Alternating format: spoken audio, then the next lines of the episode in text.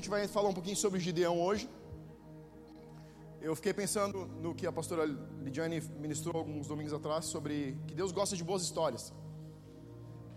E em casa eu lembrei de uma história. O engraçado é que as histórias têm poder de marcar você. Há uns 32 anos atrás, eu sei que você está pensando, tira isso da cabeça, eu não sou tão velho assim, isso é só uma história. Eu estava aqui em Três Coroas, eu tinha meus 8, 10 anos.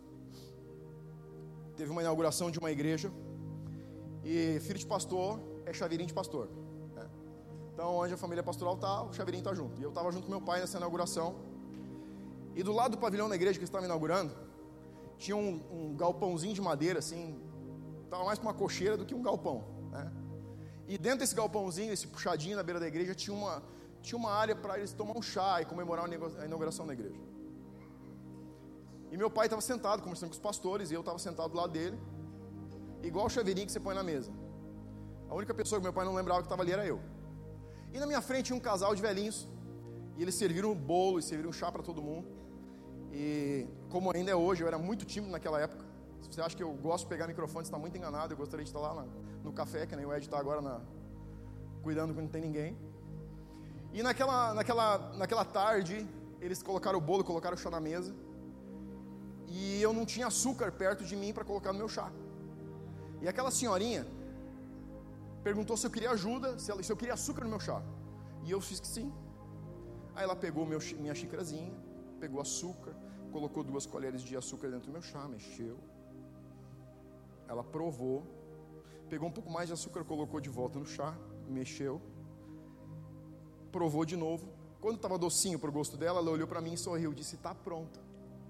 Quando ela fez está pronto, tinha um dente aqui um dente aqui. Cara, eu fechei meus olhos em casa, eu lembrei dessa história hoje. Eu ainda vejo a mesa forrada com papel de açougue e o sorriso, eu ainda consigo ver a velha. Até hoje aquele chá me persegue. As histórias têm o poder de marcar a vida da gente. Boas histórias fazem parte do coração de Deus porque eles colocam marcas no coração da gente, de qual a gente não esquece nunca mais. Se você parar e olhar, todos nós buscamos e queremos viver grandes histórias. A gente quer contar dos feitos, quer contar boas histórias, quer lembrar de coisas boas. Mas boas histórias existem porque você passa por momentos de tensão. Você não tem uma boa história se você não passar um momento difícil. Se alguém quiser uma boa história, o Marcel tem uma boa história para contar. O Marcel foi uma caçada com os amigos dele, tem uma história incrível. Você quer ver uma história? Pergunta para ele. Se ele não te contar, é problema dele. Mas as histórias onde tem tensão, elas são mais interessantes. As tuas lembranças são marcadas porque você passa por momentos difíceis.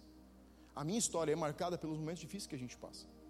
Você não pode ter uma boa história para lembrar sem passar por algum momento de incerteza. Isso faz parte. E a gente, eu quero olhar com você uma boa história hoje à noite. Uma história que tem ganhado meu coração porque é um exemplo de uma pessoa comum. E, e isso que me cativa quando eu penso no coração de Deus. A galeria dos heróis da fé é cheia de heróis, não porque eles eram heróis. A mitologia grega fala de grandes heróis que nasceram heróis. Hércules, Poseidon, todos eles eram grandes heróis. Mas eles nasceram heróis.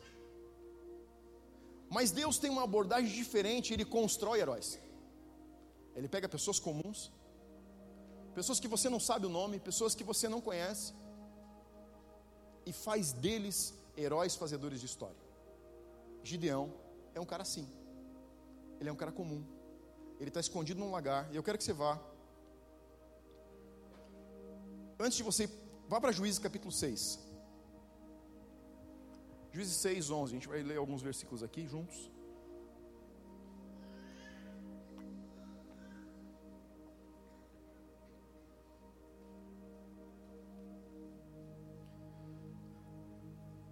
Sabe, às vezes eu, eu penso que a gente prega um evangelho muito, muito desconectado de angústia. Muitas vezes a gente vai para vai uma igreja, vai para uma conexão, vai para uma companhia de amigos, pede uma oração, porque a gente quer sair de situações que esticam a nossa capacidade de manter forte no meio dessas situações. Provérbios 24, 10 diz assim: Se te mostras fraco no dia de angústia, a tua força é pequena. A força da gente não é revelada quando o mar está calmo. A força de um bom marinheiro é revelada quando o mar está bravio. Você já ouviu a frase: não se fazem bons marinheiros em mares calmos? Não se faz um bom cristão em momentos de calmaria.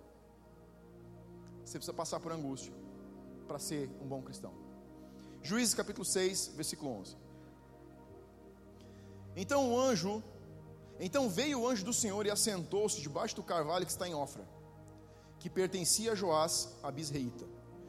E Gideão, seu filho, estava malhando trigo no lagar para pôr a salvo dos midianitas.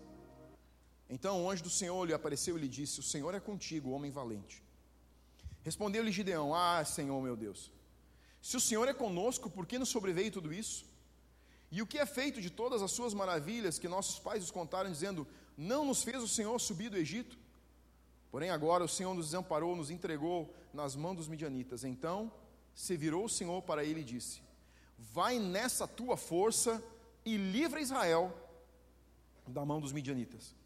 Porventura não te enviei eu? E ele disse: Ah, Senhor meu, como livrarei Israel? Eis que a minha família é a mais pobre em Manassés e eu o menor na casa de meu pai. Tornou-lhe o Senhor já, tornou-lhe o Senhor, já que eu estou contigo, ferirás os midianitas como se fossem um só homem. E ele respondeu: Se agora eu achei mercê diante dos teus olhos, dá-me um sinal de que és tu, Senhor, que me falas. Rogo-te que daqui não te apartes até que eu volte e traga a minha oferta e a deponha perante ti. Respondeu ele: Esperarei até que esperarei até que voltes.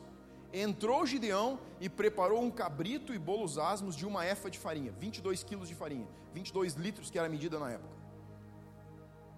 E carne, a carne pôs no cesto e o caldo numa panela e trouxe-lhe até debaixo do carvalho. E lhe o apresentou. Porém, o anjo de Deus lhe disse: Toma a carne e os bolos asmos, põe-nos sobre a penha, sobre a pedra, e derrama-lhes por cima o caldo. E assim o fez. Estendeu o anjo do Senhor a ponta do cajado que trazia na mão e tocou a carne e os bolos asmos.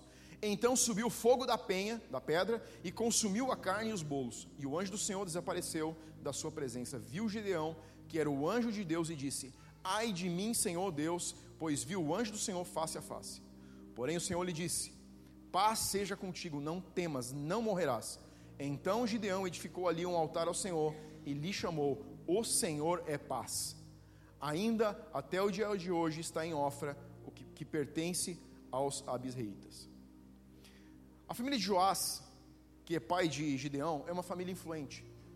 A família de Joás, nesse momento, é uma família muito influente em Israel, porque o altar de Baal e o, o totem, o tronco, também que era uma forma de adoração a deuses pagãos, estavam dentro da casa de Joás. Gideão está num lagar, num lugar onde se fazia vinho, era como se fosse um tonel de vinho grande, de pedra nesse caso, e ele está dentro desse lagar escondido, malhando trigo para ter um pouco de alimento para a sua família, porque os midianitas, estão vindo, eles vêm, a Bíblia diz, se você ler a história, diz que eles vinham como abelhas,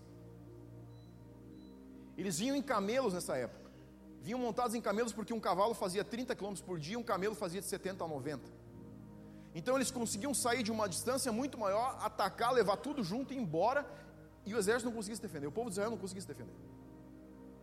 Gideão está escondido, malhando trigo nesse lugar. Mas tem algo que acontece quando Gideão está escondido nesse lugar. A gente tem aqui a menção de que o anjo do Senhor apareceu. Isso eu, eu e que você lemos. Mas Gideão não sabe que é um anjo ele vê um homem, e esse homem diz para ele: Olha, você é varão valente. Mas a resposta de Gideão não foi: Eu não sou. Às vezes você vai ter que entrar, tentar entrar dentro da cabeça de quem viveu a história para entender o que está acontecendo. Vamos entrar na cabeça de Gideão. Por que é que Gideão responde: Se o Senhor é conosco. Ele não disse se eu sou valente, ele disse se o Senhor é conosco, se Deus é com nós, por que tudo isso está acontecendo? Gideão está dando uma resposta de uma pergunta que não foi feita, porque ele está respondendo para si mesmo um questionamento interno que ele está vivendo. Gideão está vivendo um questionamento de: se Deus é com a gente, se Deus é Deus de Israel, se Jeová é Deus, se Yahvé é Deus, por que está acontecendo o que está acontecendo? Por que é que nós estamos sendo saqueados ano após ano, colheita após colheita?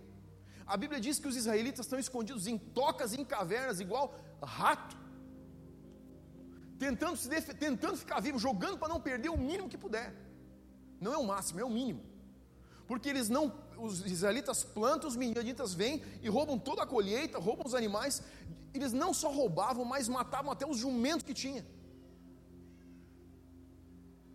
Então o povo de Israel está num momento de muita crise. São sete anos consecutivos de perder tudo, tudo, tudo, absolutamente tudo. Ninguém consegue fazer nada.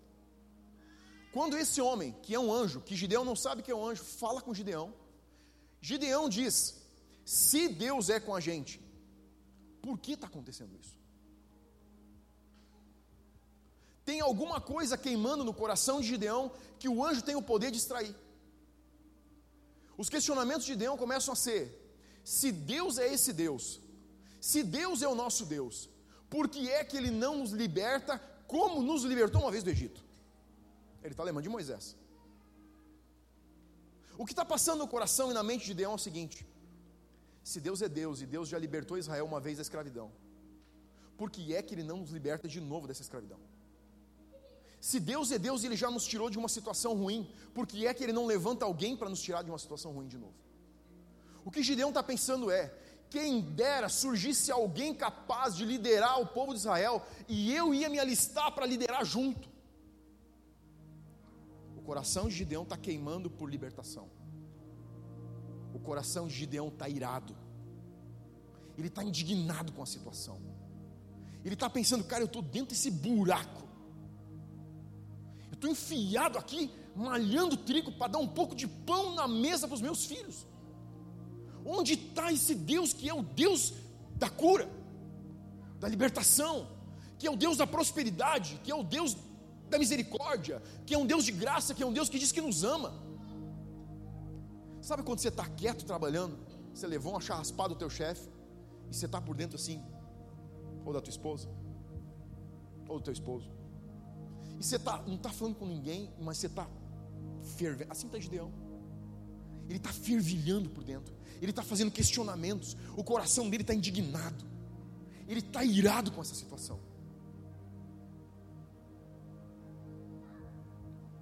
E aí, no versículo 14, o anjo fala: Já não te enviei eu. Mas diz para mim, por que, que o verbo está conjugado no passado? Enviei não é estou te enviando. Enviei não vou te enviar. Enviei é passado. Enviei é um passado que já aconteceu. Por que é que o anjo diz eu já não te enviei se ele não enviou? Não tem nenhum outro momento onde o anjo fala algo e diz que ele é o libertador. Mas o anjo está dizendo que já entregou a mensagem.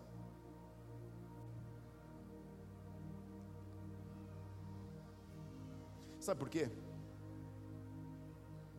Porque Gideão está no seu momento de envio e não de chamado. O chamado de Gideão já aconteceu. E não foi com o anjo. Foi no seu coração. O anjo está ali para confirmar o que Gideão já está sabendo. O anjo está dizendo o seguinte: aquilo que você sente queimar no teu coração, eu estou só aqui para confirmar aquilo que Deus já colocou dentro de você. O anjo não está fazendo chamamento, o anjo está fazendo envio. O anjo está dizendo: agora que você ferveu bastante, agora que você está bem irado com essa situação, agora que você está clamando pelo poder de Deus, agora que você está dizendo, Deus, ou você se manifesta ou você não é Deus, eu estou aqui para mandar você fazer o que Deus já está colocando no teu coração. O anjo está na frente de Gideão dizendo o seguinte: isso que você está sentindo queimar, arder, que te deixa irado, que está te deixando louco com essa situação, é a minha voz dentro de você. Porque se você olhar anjo do Senhor, Senhor está em maiúsculo. E quando o Senhor está em maiúsculo na Bíblia, é Jesus. Não é um anjo. É o anjo do Senhor, é Jesus Cristo. Jesus está apenas confirmando o Espírito Santo em Jesus, de, em forma de um homem, está confirmando no coração de Gideão o que ele já sabe. A mensagem profética do anjo já está no coração de Gideão, ele já está respondendo um clamor e não está entregando uma novidade. Gideão não entendeu. O anjo está ajudando ele a entender, processar a ideia do que está acontecendo. O que está acontecendo é que Gideão está no seu momento de envio, mas o seu coração já queima por uma ação. O clamor de Gideão por um libertador é a voz de Deus dele dizendo: Eu chamei você para libertar o povo. A indignação, a ira que Gideão está, é o chamado de Deus dentro do coração dele, dizendo: Você não está entendendo, eu estou fazendo você enxergar algo que você é para redimir. Gideão está bravo com Deus, porque Deus não manda alguém para livrar o povo e redimir o povo. E Deus está dizendo: Não, você não está entendendo esse negócio que está fervendo dentro de você. É justamente o meu chamado em você para você liderar esse povo para ser liberto.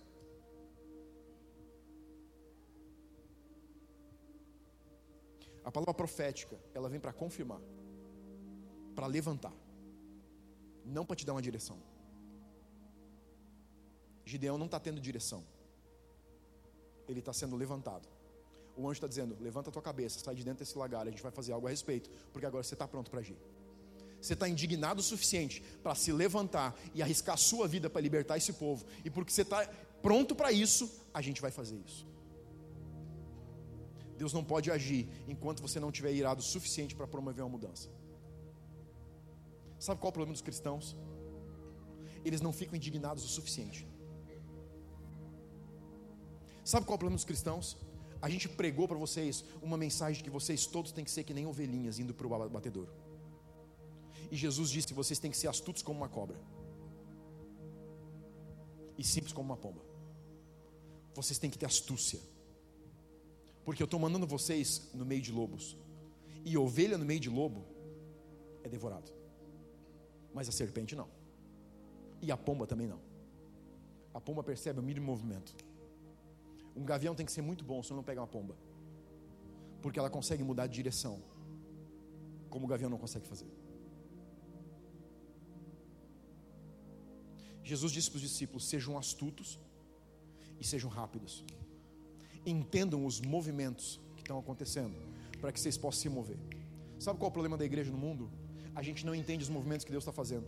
A gente é letárgico demais, a gente é amarrado demais. A gente precisa ficar pedindo 10 vezes para Deus falar: Deus, se você não me mandar 25 palavras proféticas, se você não me mandar 35 pessoas diferentes, e se você não falar comigo em 5 anos, eu não vou fazer nada para você.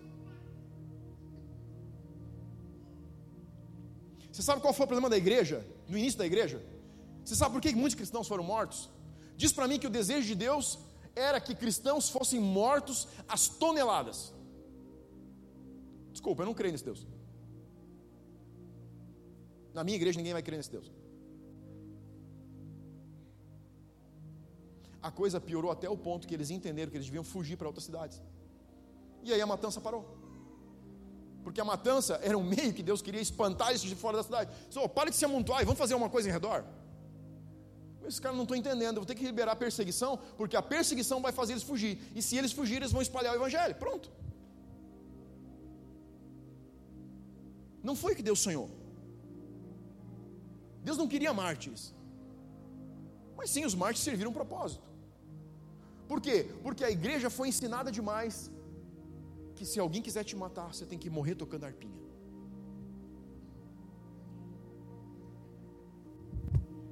tem para ti. Não. O que Jesus estava querendo dizer é: seja esperto, seja astuto. Não no mau sentido, mas seja, cuida. Entenda o que está acontecendo. Perceba movimentos simples. Perceba um mínimo movimento do ar. Você sabe quando que a pomba se desvia do gavião? Quando ela sente o deslocamento de ar porque ele faz, prepara o ataque. E ela, puf. E o gavião uf, passa reto. ela não tem força, ela não tem arma para lutar contra, mas ela é rápida, ela percebe. Por que, que o Espírito Santo é comparado à pomba? Porque ele vai ser morto pelo gavião, pastor.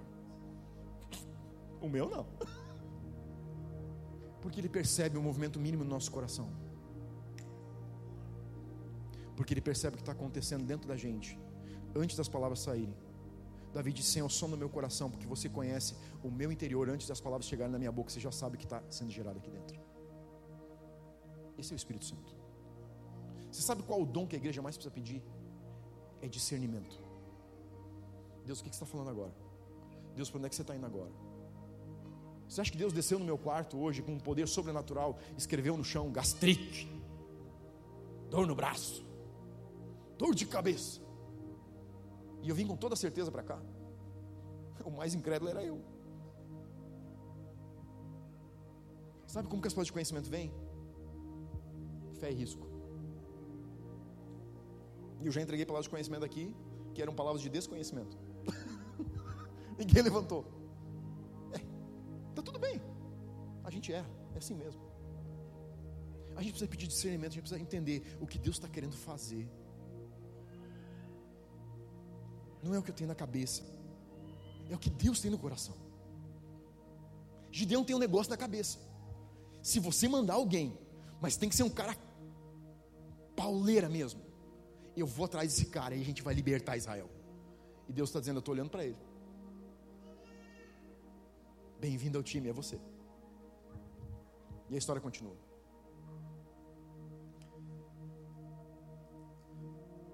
Libertadores têm o mesmo perfil de pensamento.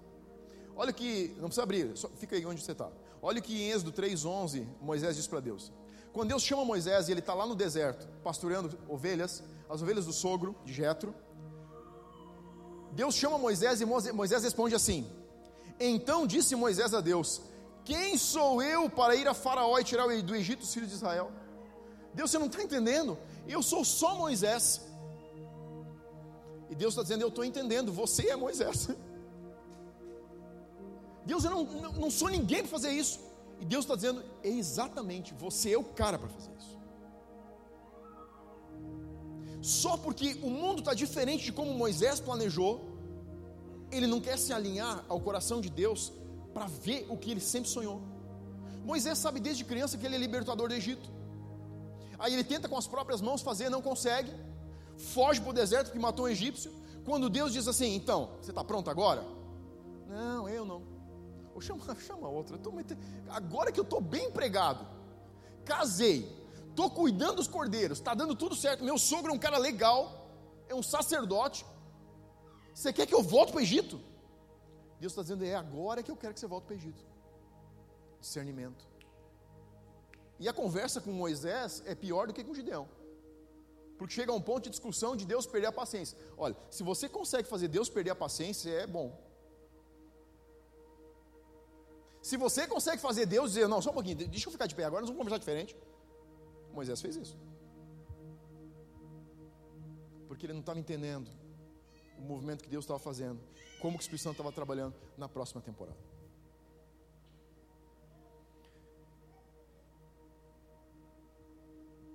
O ponto aqui é: o chamado não é algo que você consegue redimir, é algo que você foi chamado para redimir. Você sabe que a resposta de Gideão diz? A resposta de Gideão foi: Eu sou o menor, ele é o filho mais novo de toda a tropa de irmãos, da menor família de Israel. Ele diz assim para o anjo: Eu sou o menor da menor família. Depois você pode ler com calma, você já passou, mas pode voltar lá. Eu sou o menor da menor família. O que Gideão está dizendo é o seguinte: Eu não tenho condição de fazer o que você está pedindo que seja feito. E a resposta de Deus, a resposta do anjo é justamente por isso que eu estou te chamando. Sabe como que você sabe qual é o teu propósito de vida? quando você descobriu o que eu descobri. Quando você descobriu que as pessoas que estão fazendo algo para Deus descobriram. Você não encontrou o seu propósito ou o seu chamado até você descobrir que você não consegue. Vou repetir. Enquanto você não encontrar algo que você sente o teu coração queimar, mas você olha e diz: impossível se for para mim fazer isso, você não descobriu o teu chamado. O propósito para o qual Deus te preparou, o propósito pelo qual Ele está te treinando, o propósito para o qual Ele colocou você na terra, não é para fazer coisas que você tem capacidade, é para fazer coisas que você não tem capacidade. Três amém veio. Eu vou falar de novo, de repente vem quatro. O propósito para o qual Deus te chamou é fazer as coisas que você não tem capacidade de fazer. Se você está olhando e está dizendo, se eu me esforçar bastante vai dar certo, desiste. Não é isso que você tem que fazer. Ou pelo menos você está sonhando pequeno demais. Talvez você saiba o que é, mas o teu sonho está indo no limite, onde as tuas capacidades, condições, qualidades conexões, conhecimento, sabedoria te dão capacidade para fazer. E não é o que Deus tem. Sabe por quê? Porque Deus decidiu transformar o mundo através do homem. Mas ele decidiu que o mundo seria transformado através dele dentro do homem. Deus vai fazer isso em parceria. Sabe o que uma parceria diz? Que você precisa dos dois eles têm um interesse mútuo. A verdade é que o nosso chamado, o propósito por qual Deus nos criou, aquilo que queima o teu coração, é o teu chamado e você identifica quando você enxerga que você precisa de Deus, senão não vai funcionar. Porque Deus quer que você fique na dependência dele e não sua. Porque quando você depende da força do teu braço, você fracassa. Mas quando você depende da força do braço de Deus, você tem sucesso.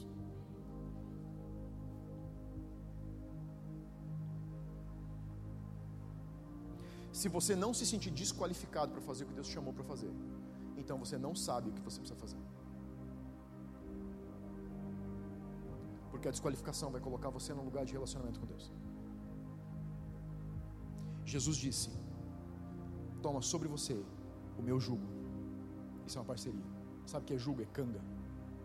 Jesus disse: Fica junto comigo, põe a canga que eu tenho sobre mim em você, porque é uma parceria, a gente vai arrastar esse negócio junto. Porque se você tentar arrastar sozinho, não dá, e eu sozinho não arrasto. Jesus disse: Eu estou aqui, estou parado, e já estou cangado, estou pronto. Só precisa você entrar debaixo da canga comigo. Isso é uma parceria. A gente faz junto e não sozinho. Jesus veio para o mundo para fazer junto e não sozinho. Ele veio para o mundo não para pastores fazerem com ele. Ele veio para o mundo para que os cristãos fizessem com ele. Você tem algo para fazer. Você foi chamado com um propósito. E ele é mais alto que você está imaginando. Esse é o padrão de Deus. Sabe por quê? porque o propósito para o qual Deus chamou você e eu está na zona que nós não queremos ir, que é desconforto. Sabe em qual área executiva você pede para servir aqui na igreja? Normalmente na tua área de conforto. E Deus está dizendo: Eu não estou aí. Eu estou na de desconforto. Pastor, mas eu vou fazer isso aqui porque eu sei. Que bom. Jesus está te esperando aqui, você não sabe. Pastor, você não entende, eu posso servir uma semana, uma semana por mês. Ótimo, Jesus está em duas. Porque Ele não está no conforto. Ele não está no que as tuas mãos podem fazer. Ele não está no que o teu talento pode fazer. Ele está no que tuas mãos, o teu talento e a tua dependência pode fazer. É um passo mais. A experiência que você quer é um passo para frente, não um passo para trás. A experiência que você quer viver com Deus está no lugar da dependência. A voz de Deus que você quer ouvir está na dependência. O dom que você quer fluir está na dependência. Se vai fácil, você não valoriza. Então Deus diz assim: quer saber? Eu nunca vou te deixar bom o suficiente. Quando você começar a ficar bom, eu dou um passo para cima. Ah, você está ficando legal aí? Então tá. Então eu subo um, e aí você diz assim: Nossa, eu estou me sentindo. Parece que já não é mais isso. Por que, que não pode ser mais isso? Porque Deus já viu que você está bom demais nisso, e Ele diz assim: Quer saber? Deixa eu te esticar mais um pouco, um passinho para cima. Aí tem algumas pessoas que eu discipulo, eles vêm lá em casa, às vezes de mimimi. Sabe mimimi? É, pastor, porque é muito difícil. Aí eu desço a sulapa na orelha deles. Eu gosto quando a esposa vai junto, porque as esposas geralmente já estão descendo a sulapa. E ele vai embora depois de apanhar, pronto para mais uma pegada. Por quê? Porque não é para ser fácil, é para ser impossível, porque só é sobrenatural se estiver uma parte de impossibilidade. Senão Deus ia nutrir a gente de tudo que a gente precisa e o mundo estava resolvido.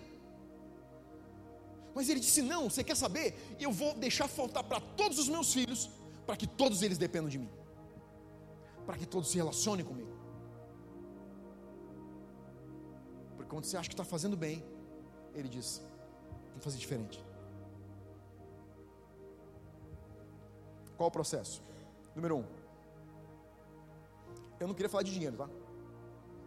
Isso que não é para jurar, eu te juro que não queria mas não tem como. Então, vamos falar de dinheiro um pouco também. Qual o processo? Número um, oferta. Se tem algo que os judeus entendem muito bem no reino, é oferta. Dá uma olhadinha ligeirinha na Bíblia aí.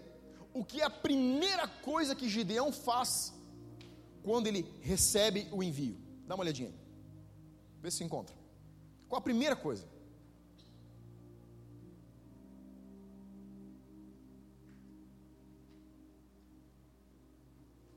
Vou te dar uma dica, está no versículo 18. Olha o que diz o versículo 18. Rogo-te, está comigo aí? Rogo-te que não te apartes até que eu volte. Você pode ficar aqui parado um pouquinho até eu ir ali e voltar? É isso que ele está dizendo.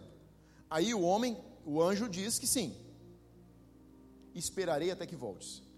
Aí o que, que tem no outro versículo? Foi ele e fez pães, cozeu um cabrito e fez molho, fez um caldo. Sabe qual a primeira coisa que Gideão fez quando ele entendeu o chamado? Deu uma oferta. Sabe por quê? Porque Abraão, quando encontra Jesus no Vale dos Reis, dá o seu dízimo. Diz para mim, por que, que Abraão não se ajoelhou e disse: Jesus, eu sei que é você. Você pode fazer o que você quiser comigo. Estou aqui. Deixa eu beijar o teu pé. Jesus, deixa eu te abraçar. Abraão tira do de bolso, diz que tira de todas as suas propriedades e dá do seu melhor dizima de tudo. Sabe por quê? Porque o coração que tem realeza reconhece a realeza do Senhor. Você sabe o que está acontecendo com Gideão? Gideão não sabe quem é aquele cara. Ele percebeu uma coisa: ele é um viajante. Ele é um viajante. Porque senão se Gideão não se certifica e ele diz: se me faz o favor, você fica aqui até eu ir ali voltar. Sabe o que é isso? Eu estou com medo que ele vá embora. Eu só quero ter certeza. Eu, você fica? Então eu vou. Gideão não sabe que é um anjo. Ainda não sabe. Mas a mesma coisa que queimava nele enquanto ele está no lagar e está irando ele para libertar o povo, está queimando enquanto esse cara está falando com ele. Eu não sei quem é essa criatura, eu não sei quem é esse indivíduo, mas aqui dentro tem uma coisa fervendo, e é a mesma coisa que ferve quando os midianistas vêm. Não é ira, mas está mexendo aqui dentro. Sabe o que eu vou fazer? Eu vou servir esse cara. Ele é um viajante. Ele precisa comer para ir embora. Porque eu não sei de onde ele veio. E aí Gideão vai e faz pão de 22 litros de farinha. Dá para fazer bastante pão? Que deu. Dá para fazer bastante pão com 22? um cabrito inteiro, bolo de 22 litros de farinha e o caldo para um cara. Você não acha que é muita comida? Diz para mim, é muito ou é pouco? Eu vou te dizer quanto é. Sabe onde está a conta de quanto é? Em uma nação que está sendo oprimida durante sete anos. E está perdendo ano após ano tudo, tudo, tudo, tudo, tudo que ela tem. De um cara que está escondido dentro de um lagar, moendo os últimos pouco de trigo que ele tem. Porque ele quer ter certeza que ele vai esconder esse pouco de trigo para que os seus filhos, para que a sua família tenha o que comer.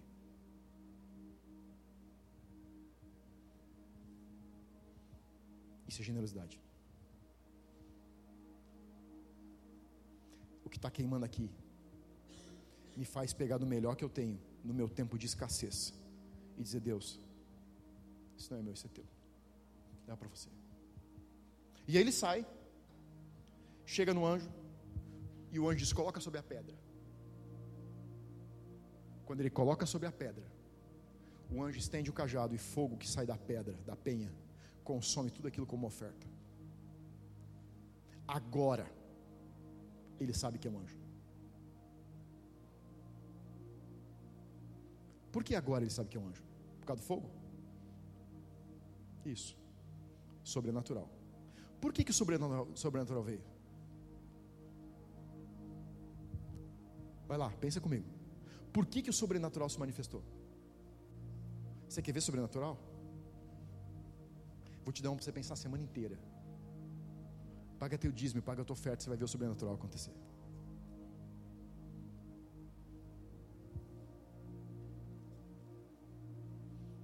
Pagar a conta. Essa é a conta que a gente tem para pagar. Ele foi lá e pegou do melhor que ele tinha, do que ele não tinha, e disse: Está aqui, eu vou dar isso para você. E aí ele reconheceu o anjo, porque o sobrenatural só aconteceu depois de ele entregar o que ele não tinha para entregar. Não é a respeito de quanto você dá, é a respeito de onde está o teu coração enquanto você dá. É a respeito disso que a gente está falando.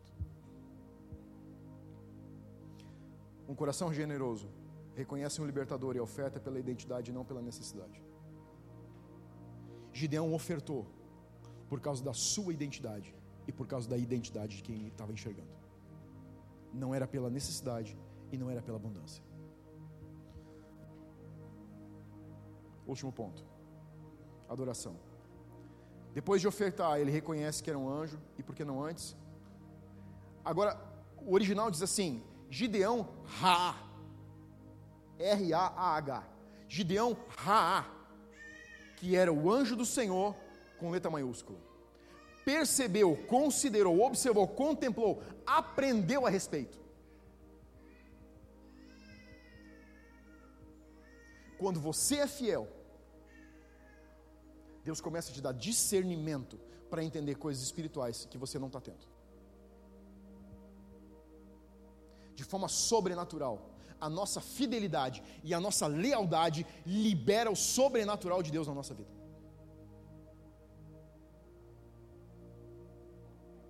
Sabedoria se compra. Provérbios diz, Provérbios inteiro diz: compre, pague o preço pela sabedoria.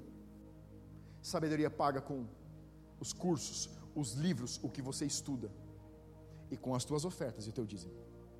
Porque o livro e o estudo que você tem a faculdade que você faz após o doutorado, os cursos que você faz de extensão, eles trabalham na tua mente. O teu dízimo trabalha no teu espírito. A tua oferta trabalha no teu espírito. É sobrenatural, não é natural. Adoração.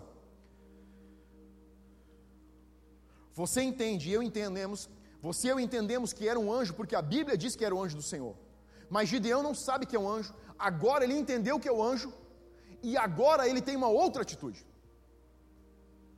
Depois de entender o que é o anjo, ele levanta um altar de adoração. A oferta é algo pessoal, o altar é algo nacional. Começa pelo alinhamento da minha vida, para depois começar a alinhar a vida dos outros. Eu preciso colocar a minha vida no lugar certo, para conseguir colocar a tua no lugar certo. Eu não posso levar você para um lugar que eu não estou. Eu não posso te dizer um caminho que eu não trilhei.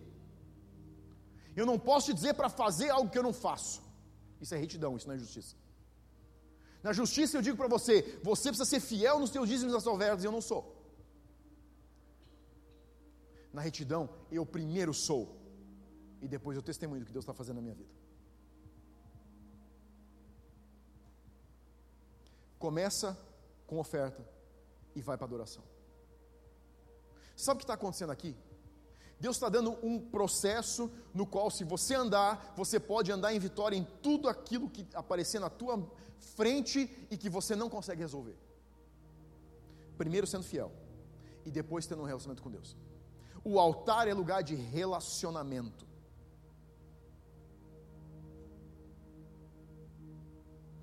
O anjo disse para Gideão: Não é por causa de você é porque eu estou com você que os, os midianitas vão ser como um homem. Por causa da minha presença junto, por causa da minha parceria, aquilo tudo é como um homem. Gideão está entendendo, e agora ele vai para o momento de adoração. Sabe que a adoração é o teu lugar secreto. Sabe que é o maior problema da igreja hoje? a gente está tentando vencer as coisas sem lugar secreto. A gente quer vencer as batalhas na força do braço. Você quer convencer o teu marido, você quer convencer tua esposa, você quer convencer os teus filhos, você quer convencer, convencer o teu patrão, você quer convencer o mundo com palavras. Paulo disse, não só com palavras, mas com demonstração de poder. Você sabe onde é que tem poder? No lugar secreto. O que você constrói no lugar secreto se manifesta no público.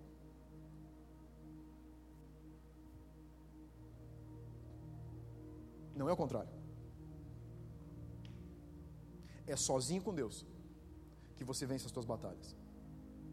Você sabe onde você constrói a tua identidade? No lugar secreto. Você sabe onde é que você cresce nos dons? No lugar secreto. Você sabe onde se você se empodera para manifestar o reino de Deus lá fora? No lugar secreto. Sabe para onde é que a igreja não vai? Para o lugar secreto. Você sabe por que, que o cristianismo não domina o mundo? Porque o mundo não tem uma experiência, eles têm uma teologia. Teologia é estudo de Deus, é a tua ou a minha interpretação sobre algo que nós não entendemos por completo. É que nem médico fazendo cirurgia em cabeça.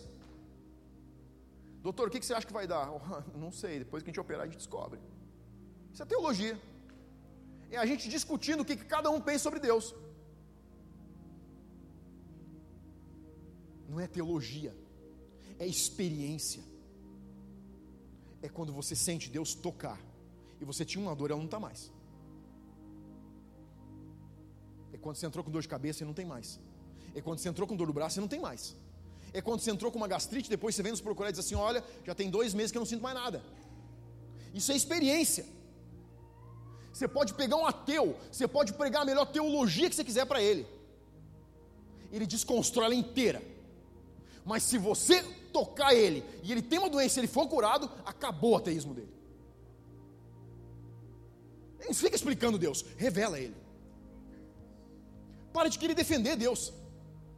Prove que ele existe. Começa no lugar secreto. E quando você sai de lá, todos os teus inimigos são um só. E a tua parceria são dois. Contra um, Dá licença. Isso é brincadeira. Você sabe qual é o nosso problema? A gente gasta tempo demais em culto, tempo demais em música e pouco tempo no lugar secreto. A gente passa tempo demais fazendo coisa e pouco tempo no lugar secreto. A gente passa tempo demais dando desculpa para Deus e pouco lugar no lugar secreto.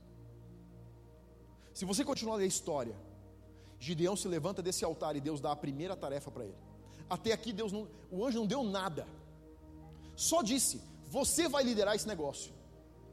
Gideão começa dando oferta e vai para o altar. Quando ele sai do altar, ele já tem dez homens para seguir ele. E a primeira tarefa é botar o altar de Baal e o poste ídolo no chão. E o cara tá, ó, picando fumo que vai fazer isso de noite. Só vamos na madrugada, porque vai estar tá todo dormindo, vamos botar esse negócio no chão e nós vamos vazar. Porque se eles pegar a gente derrubando o Baal, nós estamos fritos, cara. E de manhã, a vila levanta e vai fazer o tempo de adoração a Baal.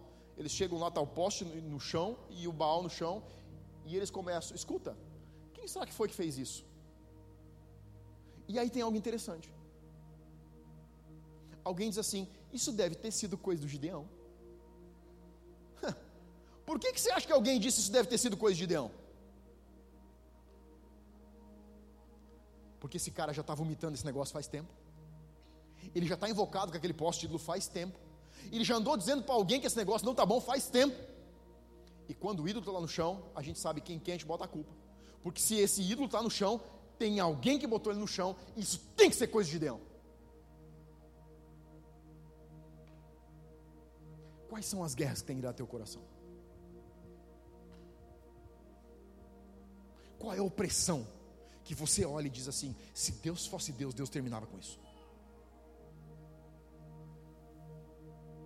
O que você sente que você gostaria de fazer se você não precisasse fazer mais nada na vida? Se não te faltasse dinheiro? se não te faltasse tempo, o que você faria? Diz para mim, pelo que queima o teu coração? Porque se ele está batendo, ele tem que estar tá queimando por alguma coisa. O homem foi feito para se apaixonar e viver apaixonado. Você está no mundo porque Deus colocou algo em você, é desejo de contar histórias. Gideão está louco para que alguém conte histórias de uma nova libertação e ele quer estar tá metido na história. A família contou para ele histórias e ele está na frente. O anjo pergunta para ele e ele diz: Você sabe que me contaram histórias. Me contaram histórias. Quais são as histórias que vai contar para os teus filhos? Quais são as histórias que você vai contar para a tua família? Quando os teus filhos sentarem para contar as tuas histórias, sabe quem é meu pai? Você sabe o que meu pai fez? Deixa eu te dizer o que minha mãe fez. Que histórias eles vão contar? Quando eles contarem das tuas paixões, de que paixões eles vão falar?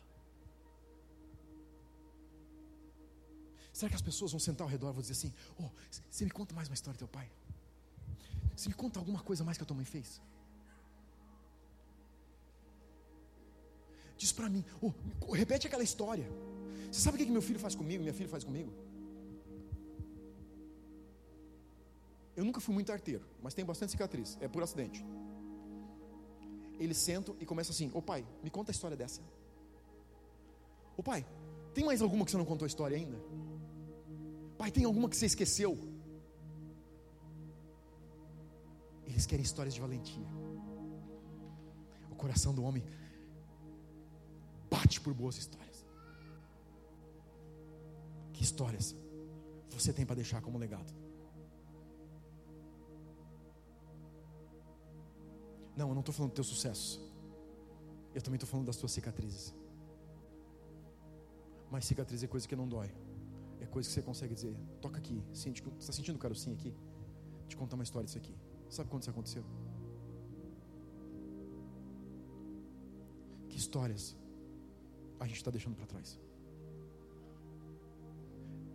E Gideão termina. E ele dá um nome para o altar. O nome do altar é Deus é paz. Sabe por que, que o nome do altar é Deus é paz? Quando um cara está sendo chamado para a guerra? Ó, oh, vem cá, vem comigo. Você está sendo chamado para libertar um povo que é escravo. Você está sozinho, escondido no meio de um lagar. Você não tem ninguém contigo. Talvez amanhã de manhã você vai ter dez homens, você não tem ninguém nesse momento. Você está trabalhando para jogar, para não perder, para ter comida na mesa. E você coloca o nome do altar. Deus é paz.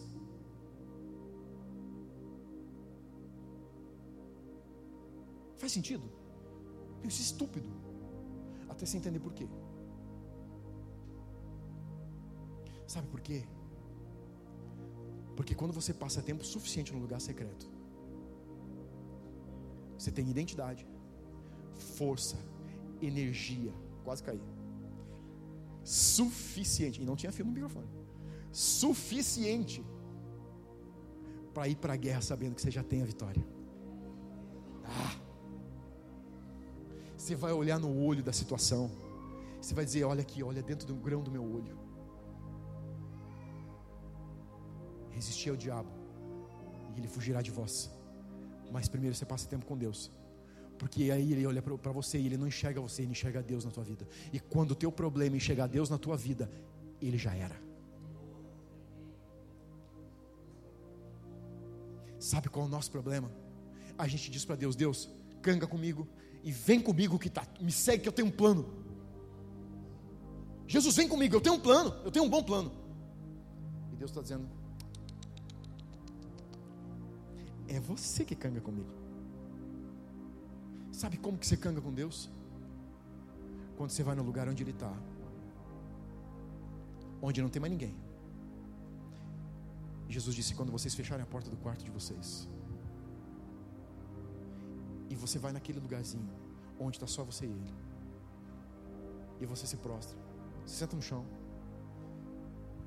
e diz: Deus, você quer saber? Eu tinha planejado fazer isso, eu botei na cabeça que amanhã eu faço aquilo. Eu decidi que isso aqui acaba amanhã. E Deus diz: a gente vai mexer em tudo isso. Mas você vai ter que desconstruir todas as decisões que você tomou, porque foram tomadas sem mim. E eu vou te dar umas ideias novas. E elas são ideias de paz. Mesmo no meio da guerra, elas são ideias de paz.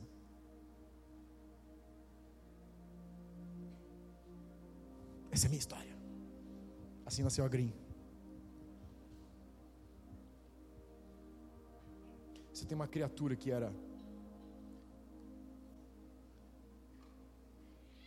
que tinha certeza que não poderia fazer nada. Era eu. A Lid está aqui, ela sabe o que eu estou falando. Alguns dias ela, me, ela ajudou a me construir. Se tinha alguém que não tinha identidade, era eu. Se tinha alguém que não sabia para onde estava indo, era eu. Se tinha alguém que dizia, Deus, eu não consigo fazer.